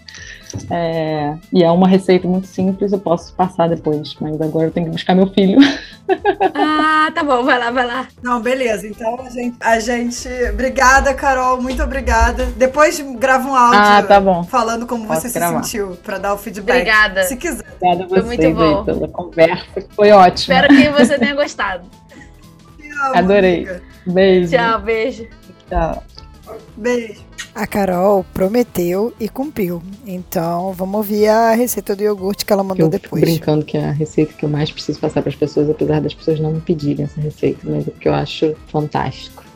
Poder fazer o próprio iogurte. Iogurte bom é caro, as pessoas gastam muito dinheiro comprando iogurte, podiam fazer o próprio, comer balde. E a ideia, bem, se você procurar na internet receita de iogurte, você vai ver que a ideia é você aquecer ele a uma temperatura é, quase corporal, tipo 40 graus, e colocar uma semente, que é um pouquinho de um iogurte já pronto, né? Que tenha lá os, os micro-organismos que vão fazer o iogurte e deixar isso morninho por um tempo. As minhas dicas são: primeiro, você, é bom que você escolha um iogurte que você gosta bastante de comer para ser a sua semente, porque obviamente o seu iogurte vai ficar parecido com ele.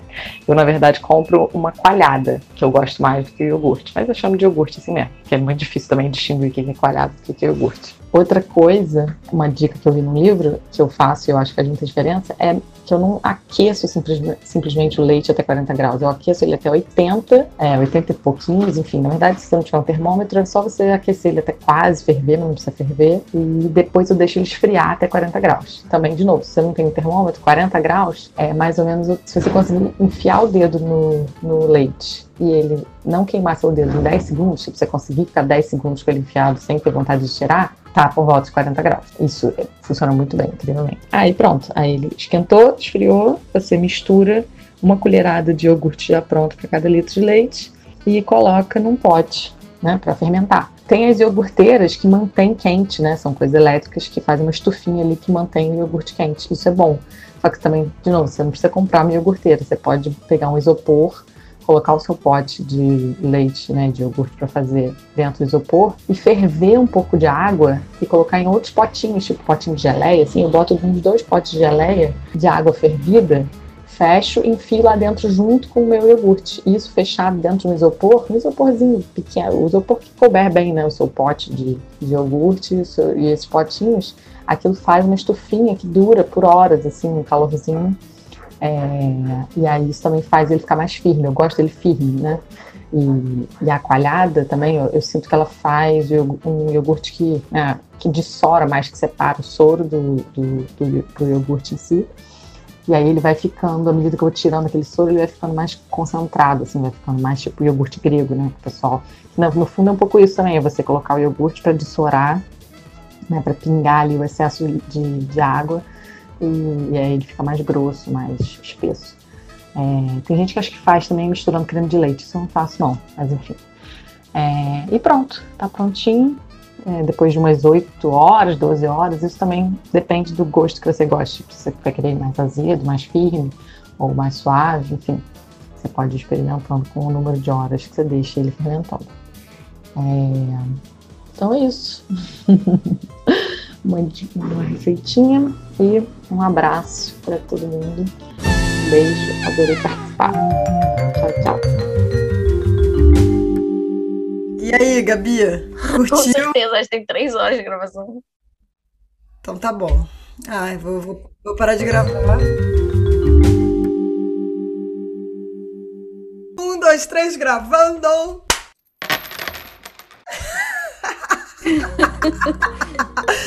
A gente está aqui agora para falar do Minha Ficha Caiu, que é assim, um quadro que a gente criou para falar mal do convidado, né? Por trás dele. Não, nada disso, É uma parada séria. É pra não, gente fazer não é isso, não, ninguém vai análise Exatamente. conversa, do que, que a gente aprendeu com o convidado. Exatamente. O meu, minha ficha caiu é que o lance que mais incomoda a Carol é a coisa que eu mais gosto, que é o lance do planejamento. Eu não me importo de aprender as regras, contanto que elas existam, entendeu? Eu, eu tô legal, eu sigo regra, eu sou a pessoa disciplinada, entendeu? Então, isso pra mim não é um problema, de forma alguma. Eu sei que às vezes é chato, às vezes a gente se confunde.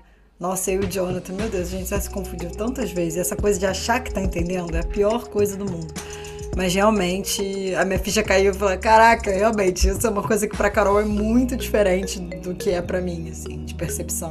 E não é nem que, bem, conheço Carol bastante, né? Não, não vou entrar no julgamento dela, não é que ela seja uma pessoa vida louca e tal, sabe? Carol é uma pessoa bem regrada também. Mas eu não sabia que incomodava tanto a ela essa coisa de. Da, da, das entrelinhas das regras, eu acho, né? E realmente tem muita regra não escrita. Você fica numa autoobservação o tempo todo, assim. Mas para mim, sei lá, depois de um certo tempo, eu me acostumei com isso. Não é, não pago mais um preço tão alto para para me encaixar nisso, entendeu? Entendi. Assim. Engraçado, porque o que minha ficha caiu agora, nesse exato momento, também tem a ver com essa fala dela.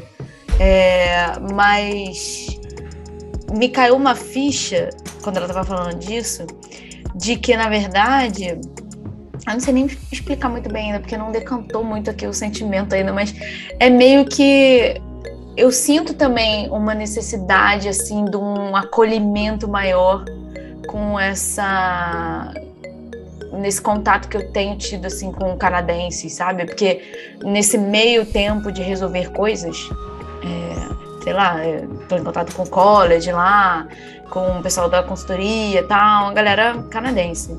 E aí eu sinto que essas regras que eles colocam em tudo, né? Que tem um pouco a ver com essa coisa de, ah, tá escrito, tá ali, olha lá, nananana, que é um pouco que acontece também lá no Canadá, tipo assim, entrei em contato com o college querendo saber o que, que eu tinha que fazer pro plano de quarentena que tem que apresentar pro governo e tal. Aí eles te mandam um link com tudo explicado, uma página com 450 coisas escritas que você se perde ali e tal. Eu, eu, eu sinto isso. Não que eu não goste das regras, como ela falou, para mim é meio igual a você, assim. Tipo, pra mim eu gosto que tenha mas o que caiu para mim de ficha é que eu sinto falta do acolhimento, sabe assim? Essa coisa desse distanciamento entre eu tenho regras ali escritas e eu não preciso de alguém para explicar isso para mim, porque tá tudo ali escrito, só você ler e estudar sozinho, me traz essa falta do, do acolhimento, de um, de um, carinhozinho, assim, de um, eu tô aqui do teu lado, eu vou te ajudar aqui, sabe? Não precisa olhar, ler sozinho, não. Eu acho que é isso, assim. Uma dica, se eu puder te dar uma dica, entre aspas, é. Tenta, pro... se você quer essa sensação de acolhimento, procure latinos. Se você não quer ficar na, na coisa de procurar brasileiro, para não ficar falando português e tudo mais, procure latinos. Latinos tendem a ser muito mais. É, acolhedores e abertos. E assim, você vai. A primeira descoberta que eu fiz depois que eu vim pra cá, antes de descobrir que eu era portuguesa também, era que eu era latina. Existe uma identidade latina que, enquanto a gente tá no Brasil, a gente não percebe essa identidade latina. A gente não se vê muito como latino no Brasil. E quando você tá no exterior, por mais que você seja branca, você vai ver que você é latina. Uhum. Acho que esse vai ser o primeiro rótulo que você vai sentir, assim. Então, assim, pega esse rótulo e veste ele e vai encontrar essa comunidade latina. Vai descobrir comida colombiana, vai descobrir os peruanos, vai descobrir os mexicanos, assim. Porque é, um, é, um, é também fora da zona de conforto. É uma coisa nova, entendeu? Mesmo que você tá no Canadá e tal. Ainda mais um país como o Canadá, que é um país de imigrantes, né? É, assim, a França, em certa medida, também tem bastante imigrante. Então é legal explorar isso. E a outra coisa que eu também. Eu fiz muitos amigos asiáticos, né? O Yuan, a, a Hawa. E isso também é muito interessante, assim, é, amigos asiáticos, amigos muçulmanos, eu acho que, assim, contato com a cultura muçulmana para mim, agora tem o Demba, que também é muçulmano, entender os, os, sabe, as festas, as comidas, isso é muito, muito interessante. Então, assim, existe muitas coisas para além do óbvio, sabe? Eu pensei que eu chegar aqui ia aprender de baguete, de francês, de filme francês, de arte, de... E no final eu aprendi, sei lá, entendeu? De uma coisa completamente diferente. É, aprendi disso também, mas, mas, mas eu acho que os imigrantes naquele país, eles tendem a ser mais receptivos, entendeu? Entendi. Isso é muito interessante. Entendi. Então, assim, Engraçado você falar isso, porque eu, quando fui lá para São Francisco, eu fiz amizade com uma galera que era... Um era colombiano, a outra era é, da Coreia do Sul, e coreana, e, a, e o outro era espanhol. Então, tipo assim, latinos e pessoas asiáticas, eu achei, inclusive, foi a que ficou mais minha amiga. Eu achei ela, tão fofinha, tão assim, da Coreia. E, mas realmente, americano, não fiz amizade com nenhum americano. É, então, demora um tempo. E, e, e, é isso também, dos europeus, eu também, cara, italiano, espanhol e português. Engraçado que os italianos, inclusive, meu Deus Gente, eu geralmente já vou de cara assim, já me dou bem com o italiano, porque eles falam alto, entendeu? Eles você já sente, os espanhóis também. Eu fui churrasco do laboratório. Daqui a pouco eu tô numa rodinha falando espanhol, entendeu? Porque meti, meti um portunhol lá. O que era? Eu, um peruano, uma cubana e dois é, espanhóis, né? Da Espanha.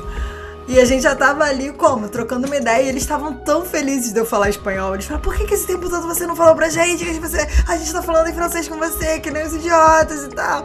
Eu falei, pô, porque eu tenho uma vergonha, meu espanhol é não é bom, eu nunca estudei formalmente e tal. Mas, assim, tem uma coisa, assim, sabe? Mesmo os... É, sul da Europa, né? Os gregos, né? Eu falo pra Fotini, Greek is the new Brazilian. É a piada que eu falo. Porque os gregos também falam alto, são esporrentos e tal. Então, assim, é, é muito louco isso. Como, na verdade, existe essa identificação, então esse acolhimento eu encontrei muito em pessoas que estavam na mesma situação que eu, entendeu? É. Ah, então, teve uma outra ficha minha que caiu também, depois eu pensando, ouvindo o episódio de novo, enquanto eu tava editando e tal, que foi a respeito do planejamento financeiro, na parte que a gente falou sobre planejamento financeiro, né? É...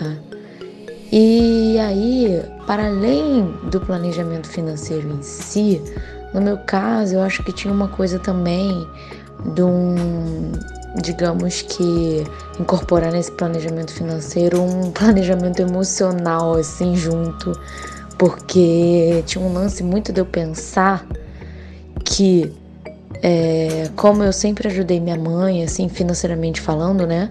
Desde né, final da adolescência ali, quando eu comecei a trabalhar e tal, tinha muito lance de eu pensar que se eu fizesse alguma merda, né? Tipo, me jogasse no mundo para testar as coisas e não tivesse organizado financeiramente para isso, eu ia estar tá colocando duas pessoas num perrengue, sabe? Além de estar tá me colocando talvez numa situação desconfortável, também ia estar tá colocando a minha mãe assim. Então, é, eu acho que o planejamento financeiro para mim teve um pouco desse peso também, entendeu? De, de eu colocar em jogo ali, levar na equação esse fator a mais, incluir esse fator a mais de também pensar na ajuda que eu daria para minha mãe. O que tudo bem, faz parte da minha história, acho que eu já aprendi, já entendi isso, que cara, essa é a vida que eu tenho e não eu não vejo mais como um peso isso, entende? Eu já entendi isso bem. E levo numa boa, assim, colocar a ajuda que eu tenho que dar para minha mãe no meu planejamento financeiro. Para mim, ok. É, mas hoje, né, naquele momento, não era muito assim, eu não tinha muito essa consciência, então é, eu ficava bem confusa, assim, emocionalmente, e era uma, uma coisa, assim, difícil. Até eu entender que era só incluir mais uma linha na minha planilha de Excel e colocar lá ajuda mãe, alguma coisa assim, né? Na minha, no meu Excel de orçamento familiar, digamos. E é isso, assim. Acho que essa ficha me caiu bem fazendo esse episódio. O quanto, talvez, o quanto eu evoluí emocionalmente, é, em termos de ajuda financeira que eu dou pra minha mãe, o quanto isso tá. Eu, eu enxergo isso melhor, o quanto era ruim e passou a ser uma coisa um pouco mais leve, né? É, e assim, acho que pode até ficar como um uma dica, assim, né? De quem possa passar pela mesma coisa, assim, né? De, de ter que ajudar em casa e é, dar esse apoio financeiro aí pros pais. Que, cara, cada um tem seu caminho, cada um tem sua história, claro, mas talvez seja mais fácil aceitar e se planejar para isso. É, que a coisa vai ficar um pouco mais leve. É isso.